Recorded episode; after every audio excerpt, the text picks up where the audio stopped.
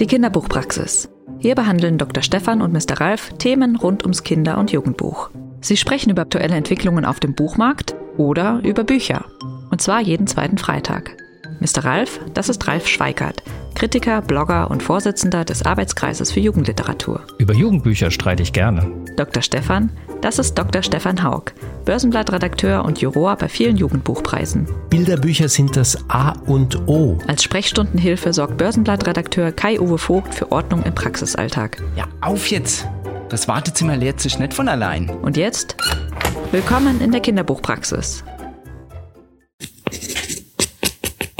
Sag mal, Stefan, hör mal auf, was, was machst du denn da mit unseren Bildern im, im Ja, Gang? ich ich probiere, warte mal, ich probiere nur, das interessiert mich jetzt. Wusstest du, dass manche Fälscherinnen äh, und Fälscher, die, die, die tun neue Gemälde, tun die beschmieren, so mit, mit Eisenoxid, damit sie also schön alt aussehen. Es gibt auch anderen, die Papier mit Tee färben oder so, damit es vergilbt wirkt. Und es gibt sogar, also Fälscher anscheinend, die legen Bilder in der Backofen, weißt du, damit diese Malschicht so, so aufspringt. Man hat ja so riesige, äh, riesige also glaubst gar nicht, was da, was da alles gibt heutzutage. wo, wo, was, was machst du dann mit solchen Ich Themen? Bei Wo- unserem. Ach so, ja, ja, kommst das habe ich. Pass auf, das ist hier. Wie rettet man Kunst? Heißt das Buch aus dem Karl Rauch Verlag. Das ist ein Sachbuch und das sind also drei Leute haben das gemacht. Die Fabienne Meyer und die Sibylle Wulff und die Martina Leikam, die hat illustriert, großartig illustriert, wie ich finde. Da kann man halt äh, total gut hier erkennen, solche, nicht nur solche Fälschersachen, also es geht davon aus, die Geschichte geht so, ein Gemälde wird geklaut und wird halt falsch in der Garage gelagert und es ist Hitz und es ist äh, äh, kalt und es ist alles mögliche und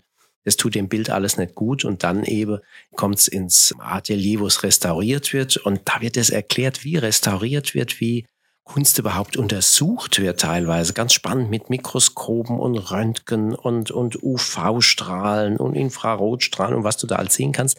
Und das sind Fotos und Bilder und, und Raster-Elektronenmikroskope. Also großartig und du erfährst aber gleichzeitig auch ganz viel über die einzelnen Techniken. Also wie bestimmte Drucktechniken, Maltechniken. Also es ist auch eine großartige Kunde und ist so toll illustriert. Hier siehst du ja ganz ein großformatiges Ding hier, was natürlich auch an Insekten zum Beispiel äh, den Gemälden schadet. Also ich bin restlos begeistert. Naja, jetzt wollte ich halt mal an unserem Bild, habe ich ja auch gedacht, Mensch, ich wollte mal, naja, Entschuldigung. Es ist, es ist, schon, es ist doch klar, dass das ein echtes ist und dass wir hier keine, keine nachgemachten aufhängen. Aber es scheint schon ein bisschen anspruchsvoll zu sein. Das ist ja auch sehr technisch, was du erzählt hast. Für wen ist denn das so gedacht? Hier sind auch zwei Restauratorinnen, die also da Ahnung haben.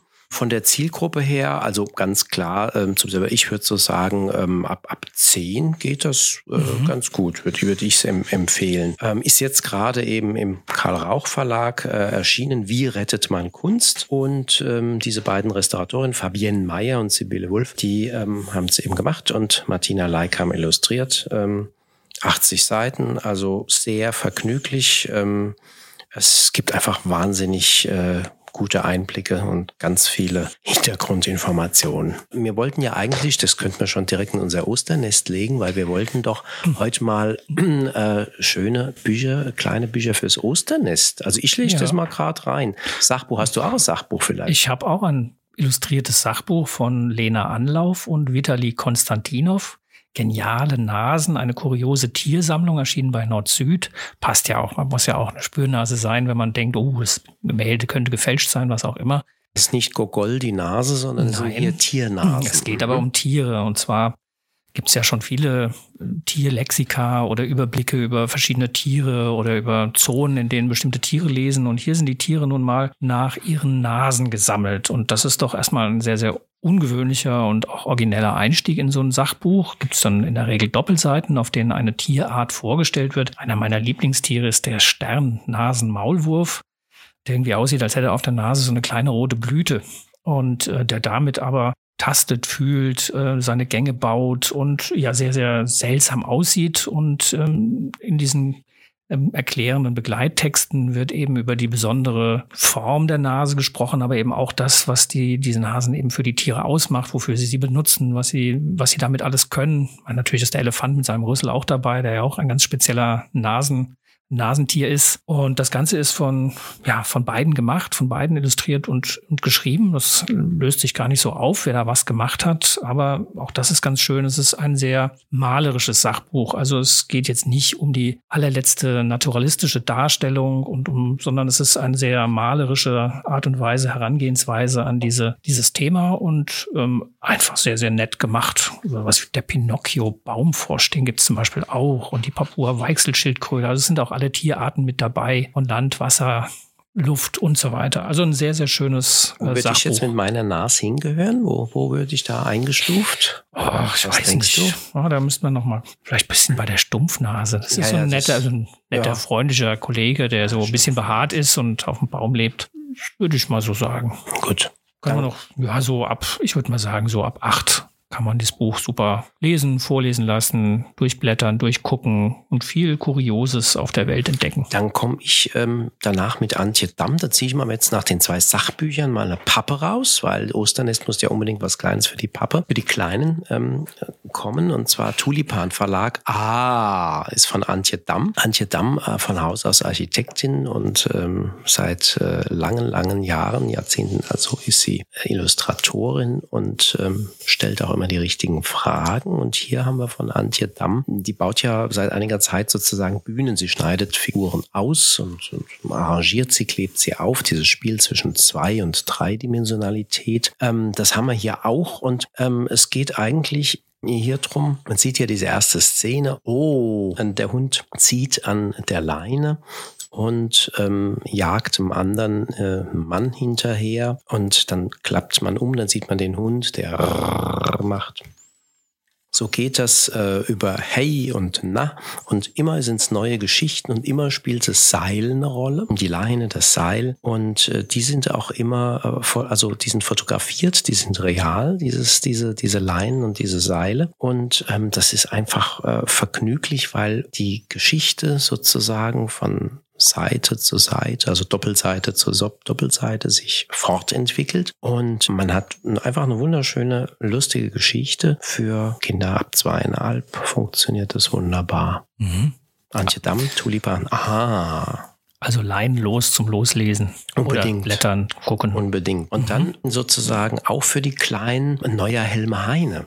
Mini, keine Angst vor großen Tieren bei Diogenes ähm, gerade erschienen. Da geht's eigentlich drum. Mini ist, ist ein Mausekind und äh, die haben immer Angst, sozusagen auch die Eltern schon denken, oh Gott, was draußen alles sein kann. Man kennt also den Fuchs, der ist gefährlich, die Katze ist gefährlich, der Storch äh, ist gefährlich, äh, der Igel ist gefährlich, alle sind sie gefährlich. Ähm, die ist aber total neugierig und ähm, sie rettet sich aus den Situationen na, vor der Eule und vor der Katze. Sie rettet sich immer in letzter Minute. Dann kommt aber die ähm, sie denkt, das ist ja doof, es will ja keiner dann mit einem spielen. Und dann stellt sie diese wichtige Frage, wie ist es denn eigentlich, also mit, dem, mit den anderen Kindern? Und äh, weil die Eltern sagen, Mäuseeltern lieben ihre Kinder. Und dann fragt man hier, und Katzeneltern, auch Katzeneltern lieben ihre Kinder und Hundeeltern und Füchse, alle Eltern lieben ihre Kinder, sagt dann die Mutter.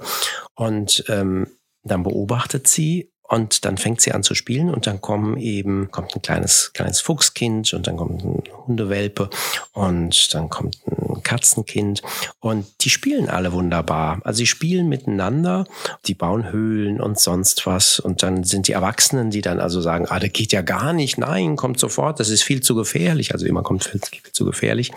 Aber äh, davon lassen sich die Kleinen überhaupt nicht beirren. Also die haben ihren Spaß, sie verstehen sich und setzen sozusagen diese alten Gefährlichkeiten außer Kraft. Das ist eigentlich eine, ja, eine wunderschöne Geschichte zum Nachdenken mit mhm. Urteilen, Vorurteilen und all dem.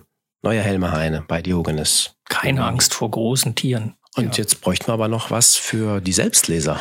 Ja, für die Erstleser. Bleiben wir doch mal bei den Tieren. Da habe ich hier Der Bienenbaum von Andrea Liebers, das ist die Autorin, und Susanne Göhlich, die hat das illustriert. Erschienen ist es beim Peter Hammer Verlag. Das ist ein klassischer Erstleser und der verknüpft auch das, ein Sachbuchthema mit einer Geschichte. Es geht um Albert, der immer ein bisschen, der ein bisschen komisch aussieht und neu in der Klasse ist Grundschule. Der hat immer so eine Mütze auf und ein Hemd an mit viel zu langen Ärmeln und eine komische Hose. Und er ist der Außenseiter, mit dem keiner wirklich spielen will, der in der Klasse so gar nicht akzeptiert ist und ankommt. Und ja, als die Klasse dann der, am Tag dann rausgeht, weil die zusammen jonglieren, üben mit der Lehrerin im Sportunterricht und im Schulhof unter dem großen Lindenbaum dann ein bisschen, ein bisschen üben wollen, sich bewegen wollen, dann stellt halt ein Kind fest, hui, da summt's und brummt's in diesem Baum. Und ja, man sieht sofort, da hat sich ein Bienenschwarm eingenistet.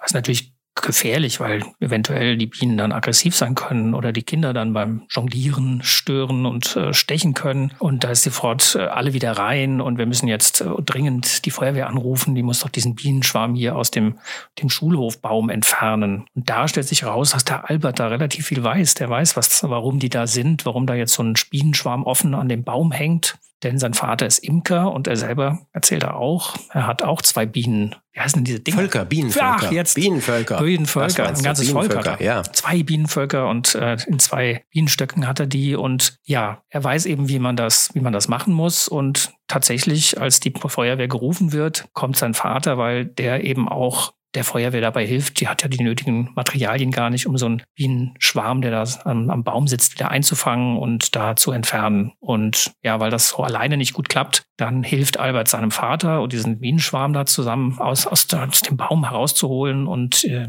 dann wieder da zu entfernen. Und ja, plötzlich ist ihm aus dem Albert, der so ein komischer Typ ist, auch dann eine Erklärung für dieses seltsame Hemd. Ja, der sagt, ja, ich gehe morgens, bevor ich in die Schule komme, immer zu meinen Bienenstöcken und zu meinen Bienenvölkern und schaue da und damit mich da keines keine Biene sticht versehentlich, ziehe ich mir dann immer dieses lange Hemd über die Finger. Dann habe ich irgendwie die Finger schon ein bisschen besser geschützt. Und so einen Hut, den er da auch immer aufhat, den trägt er eben auch, dass da eben nichts passiert und sich keine Biene in seinem, seinen Haaren verfängt. Und plötzlich ist aus diesem Außenseiter Albert einer, der den Kindern ganz viel über das Thema Bienen erzählen und beibringen kann. Und das ist eigentlich ganz, ganz nett gemacht. Und ähm, es ist auch viel ergänzt durch viele Sachinformationen. Auch am Ende rund um das Thema Bienen ist ja eh gerade auch so ein, so ein wichtiges Thema. Mhm. Ähm, es gibt ja auch viele Schulen, die mittlerweile ein, eigenen, ein eigenes Bienenvolk haben oder Städte, Sparkassen. ja, viele, die das unterstützen. Mhm. Und das ist einfach ein ganz schöner, schön gemachter Einstieg, um sich so ein bisschen mehr in diese Welt der Bienen einzulesen. Gibt ja auch noch ein paar andere schöne Sachbücher, um dann noch ein bisschen tiefer einzusteigen. Aber das mischt so eigentlich diese Form des Erzählens mit dem Vermitteln von Sachunter-Informationen ganz gut. Dann nehme ich auch noch eins äh, hier zum selbst lesen und zwar aus der Reihe Super lesbar, Belz, also Gulliver. Und zwar ist das das Lied des Flusses von Jill Levis, übersetzt hat es Julia Süßbrich. Und ähm, das ist die Geschichte eines Mädchens, Kari, wo der Vater, der Fotograf ist, beim Verkehrsunfall ums Leben kommt und die Mutter sie überlegt, dann irgendwie einen alten Traum war, zu machen, einen Café zu eröffnen. Sie ziehen also um aus der Großstadt aufs Land und ziehen ähm, an einen Fluss. Also das neue Café ist eröffnet, läuft auch gar nicht so schlecht an. Und dann kommt aber plötzlich ähm, ein Unwetter, der Fluss schwillt an, er steigt und steigt das Haus, äh, was am Fluss steht, und nicht nur das, wird eben überschwemmt. Und ähm, sie sitzen im ersten Stock und hoffen, dass das alles irgendwie vorbeigeht. Der Fluss schwillt wieder ab, aber Schlamm ist alles. Sie, sie wissen gar nicht, wie sie damit umgehen sollen. Und sie müssen also, auch wenn es nur eine Nacht war, also sie überlegen, war es das? Sind sie jetzt am Ende? Und sie beschließen ein einziges Mal, sie wagen es noch. Und dann kommen eben zwei junge Forscher, die sind ähm, im Naturschutz total engagiert und die sagen, mh, hm, sie haben schon länger einen Plan, oben Biber auszusetzen. Biber, weil ähm, wenn die anfangen zu bauen, ein Biberpärchen, ähm, dann verlangsamt sich eben durch diese Biberburgen und ähm, die Dämme, die, ähm, verlangsamt sich die Fließgeschwindigkeit. Ja, und das finden aber die Bauern und anderen Umgebung überhaupt nicht gut, weil sie sagen, nein, nein, nein, also die, die vernichten dann all, alles Mögliche, unsere Felder und so sonst was und überhaupt, also die sind erstmal prinzipiell dagegen und das Buch beschreibt eben diese Stimmung, ähm, wie das so ist ähm, und dann machen wir in der Schule ein Projekt gemacht und sie befasst sich intensiver mit dem Biber und ähm, jemand von den Gegnern auch und sie arbeiten zusammen und ähm, sie entdecken, was das alles kann überhaupt und man erfährt da viel sozusagen darüber und tatsächlich, also im Gemeinderat wird schließlich knapp dafür gestimmt, ja, ähm, diese Biber werden ausgesetzt und ähm, sie nimmt dann die Fotoausrüstung ihres Vaters und beobachtet die, dann macht Postkarten und sowas, die sich wahnsinnig gut verkaufen und plötzlich gibt es drei kleine Biberjunge, ähm, wo sie auch die ersten Fotos hat, die anderen entdecken die ja gar nicht. Ja, man rutscht so in diese Geschichte, die sind in einer sehr einfachen Sprache. Ähm, man rutscht sehr, sehr äh, gut rein. Dann kommt natürlich nochmal ein Unwetter. Der Fluss steigt an, aber diesmal, er endet an der Tür. Er ist nicht mehr so ähm, äh, wie vorher. Das heißt, innerhalb von einem Jahr haben die schon so viel geschafft, diese Biber, ähm, dass der Fluss nicht mehr diese Macht und diese Kraft hat. Und das ist eigentlich alles sehr, sehr gut, sehr anschaulich irgendwie beschrieben. Und ja, man ist also, glaube ich, auch Kinder, die mit dem Lesen sich äh, schwerer tun, sind hiermit gut bedient. Das Lied des Flusses bei Gulliver. Da geht es ja auch um Tiere. Ja. Sind heute sehr tierisch unterwegs, merke ich gerade. Jetzt brauchen wir fürs hm. Osternest vielleicht ja noch was für Ältere, weil ja, ähm, die kriegen es vielleicht nicht mehr ins Nest reingesteckt, aber die dürfen ja auch was kriegen. Wenn die Kleinen was kriegen, wäre es ja. ja. ungerecht, die würden nichts kriegen. Ja, die ganz Großen dürfen auch was haben. Die dürfen sogar was entdecken. Mhm. Und zwar ganz ohne Tiere, diesmal nur mit Menschen. Es geht um die Autorin Annika Büsing. Ah, mhm. Das Erstaunliche oder das, was erstmal überraschend ist, das kommt aus dem Steidel Verlag. Und der ist ja jetzt nicht gerade für Kinder- und Jugendliteratur bekannt, sondern vielleicht eher ungewöhnlich, dass man da einen Titel auswählt oder findet und sagt, ja, warum eigentlich nicht? Das ist äh, definitiv nicht unbedingt an Jugendliche gerichtet, aber die Geschichten selber sind, glaube ich, doch sehr gut geeignet, um sie eben Älteren auch mal in die Hand zu drücken und zu sagen, lies mal, das ist total interessant, was du da lesen kannst. Ähm, das erste Buch von ihr ist letztes Jahr erschienen, das hieß Nordstadt, hat auch allerlei Preise abgeräumt in der Belletristik. Macher Kassenspreis, Literaturpreis Ruhr ähm, ja. äh, gibt's und dann auch einen Bloggerinnenpreis, ähm, glaube ich, das Debüt, mhm. Bayerischer Buchpreis, Haberfront, also äh, ist schon was. Ist schon was. Und das Besondere ist ja, glaube ich, dass es ähm, gibt ja immer diese diese berühmten Geschichten, wo man sagt, ach, wenn man was zum Verlag schickt, das hat er eh keine Chance. Aber das ähm, war wohl eins, ähm, was einfach aus dem Stapel gezogen wurde, unverlangt eingesandter Manuskripte. Dann kann man nur sagen, Gott sei Dank hat das beim Steidel Verlag jemand sehr ernst genommen mit ja. dem Durcharbeiten der, der Manuskripte und ähm, das ist auch wirklich ein Volltreffer. Worum geht's da? In Nordstadt geht es um eine junge Frau, die als Bademeisterin arbeitet und dort taucht dann relativ regelmäßig morgens so ein, so ein Junge aus,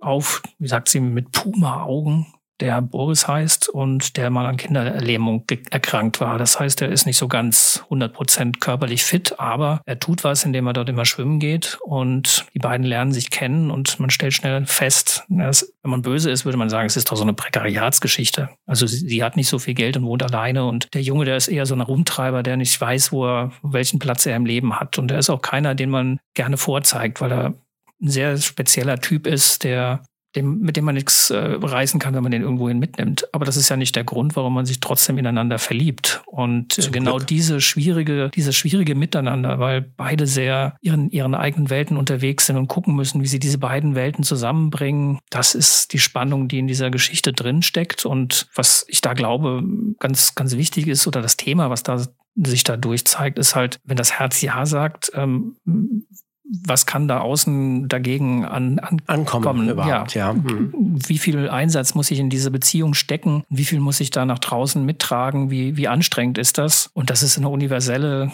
äh, Fragestellung, die gerade auch bei, bei Jüngeren eine große Rolle spielen kann, wenn man sich verliebt und denkt, uh, das ist aber irgendwie, hm, weiß nicht, ob das der Richtige ist, wie meine Eltern das sehen, wie die anderen das sehen. Kann ich mit der oder mit dem irgendwo hin und gibt es da nicht komisches Gerede drumherum? Also so diese Fragestellung ist da einfach sehr, sehr spannend erzählt. Und jetzt gibt es schon das neue Collar. Ein Jahr später? Ja, Collar. Mhm. Das ist, wenn man so will, Chick mit zwei Älteren. Nicht ganz, aber es ist ein Roadmovie. Die beiden lernen sich kennen, zwei Jungs. Und es ist schon von Anfang an klar, ähm, ja, irgendwie, die sind eigentlich ein bisschen füreinander gemacht, aber das Leben ist halt nicht so einfach, dass man sich nun trifft und sofort ist die Beziehung da, sondern Collar, so heißt die auch die Hauptfigur. Und Chris ist Chris ist der ist der zweite Junge, der aus dessen Perspektive auch erzählt wird. Koller hat eigentlich eine, eine Freundin, die er liebt. Zumindest sagte das, mit der er auch fast ein Kind gehabt hätte. Oder auch vielleicht doch, weil man weiß es nicht so. Die sind so genau. Anfang 20 oder so? Die sind Anfang 20. Mhm. Und nach der ersten Nacht, in der gar nichts passiert, sagt nur Koller, was, was willst du eigentlich mal machen? Was willst du machen? Wo, was, was wollen wir jetzt tun? Und da sagt Chris eben, ich will ans Meer. Und das ist im Grunde der Auslöser für die Geschichte. Sie fahren los, aber äh, sie fahren natürlich nicht direkt nach ans Meer, an die Ostsee, wo das Haus seiner, seiner ähm, Oma äh, ist, wo sie hinwollen, sondern es gibt noch einige Umwege auf dem Weg dorthin. Und ähm, vieles von dem, was in ihrem Leben bislang schon passiert ist, wird dann nochmal, kommt nochmal ans Tageslicht, wird nochmal berührt und erzählt. Und das ist einfach auch eine wahnsinnig spannende Geschichte, weil es ist eingepackt in diese Liebesgeschichte dieser beiden, dieser beiden Jungs. Und auch das ist ein tolles Thema, was man nicht anhand der, des Alters der beiden Protagonisten festmachen kann, sondern wo man als Leser das Gefühl hat, das ist auch ein Stück weit eine universelle Liebesgeschichte und ja, lest sie einfach, weil sie ist auch wieder ganz, ganz großartig erzählt. Das äh, muss man einfach mhm. nochmal sagen. Es ist eine unglaublich präzise, gute, Liebe. tolle Erzählerin, die ähm, ja, sie ist Gymnasiallehrerin, die vielleicht auch ein bisschen das Gefühl dafür hat, das in Sprache auszudrücken, was diese jüngeren Menschen vor ihr bewegt und wie sie ihr Leben so begreifen. Also wir merken uns Annika Büsing, Unbedingt. Koller, erschienen im Steidel Verlag. Da ist das Osternest jetzt aber gut gefüllt mit allerlei ganz tollen Büchern. Finde ich auch. Und du hast ja richtig Lust gemacht, dass man jetzt eigentlich dann nochmal uns, guck mal, mir könnte eigentlich ja gerade, äh, wir sind jetzt fertig, könnte mir gerade ins Auto steigen, ne? einen kleinen Roadtrip, nur einen Kurztrip machen. Ins Rheingau vielleicht. Ins Rheingau oder in die Palz, wo auch immer. Ach, also, das wäre äh, nochmal Idee. Äh, Kai, ich würde sagen, komm, jetzt machen wir mal die Tür zu für heute, oder? Was meinst du? Es stehen noch Leute auf der Trause auf der Liste? Nee, ich glaube, nee, wir sind noch nee, durch. nee, da steht keiner, aber ich frage mich gerade, ob das Auto auch mit E-Fuel, ob das mit Riesling betrieben werden kann. Bald. Äh, das, das sollte man das, mal überlegen. Nee, viel zu schade für. Ist viel zu schade. Aber ich würde sagen, die Frage stellen wir beim Winzer. Ne? Das machen wir mal. Kein, wir fahren los. Komm, abgesperrt. Wenn dir diese Folge der Kinderbuchpraxis gefallen hat, dann bewerte uns auf den üblichen Podcatchern. Wir freuen uns über dein Feedback und deine Anregungen auf dem Instagram-Kanal Kinderbuchpraxis und natürlich einfach die Kinderbuchpraxis weiterempfehlen.